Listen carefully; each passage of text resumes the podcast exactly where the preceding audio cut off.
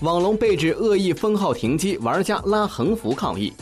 公司门口被拉横幅抗议的待遇不再为盛大独享，如今也轮到网龙的头上。被玩家指责暗设赌博程序，恶意封号停机。五月十二号，网上爆出一张玩家在网龙门口拉横幅抗议的图片，指责网龙暗设赌博程序，恶意封号停机。有消息称，该图片为网龙的内部员工拍摄，起因有玩家使用了被官方禁止的第三方交易导致封号。目前，抗议玩家已被警方带走。另有消息称，该玩家为打金工作室人员，被封账号为工作室账号。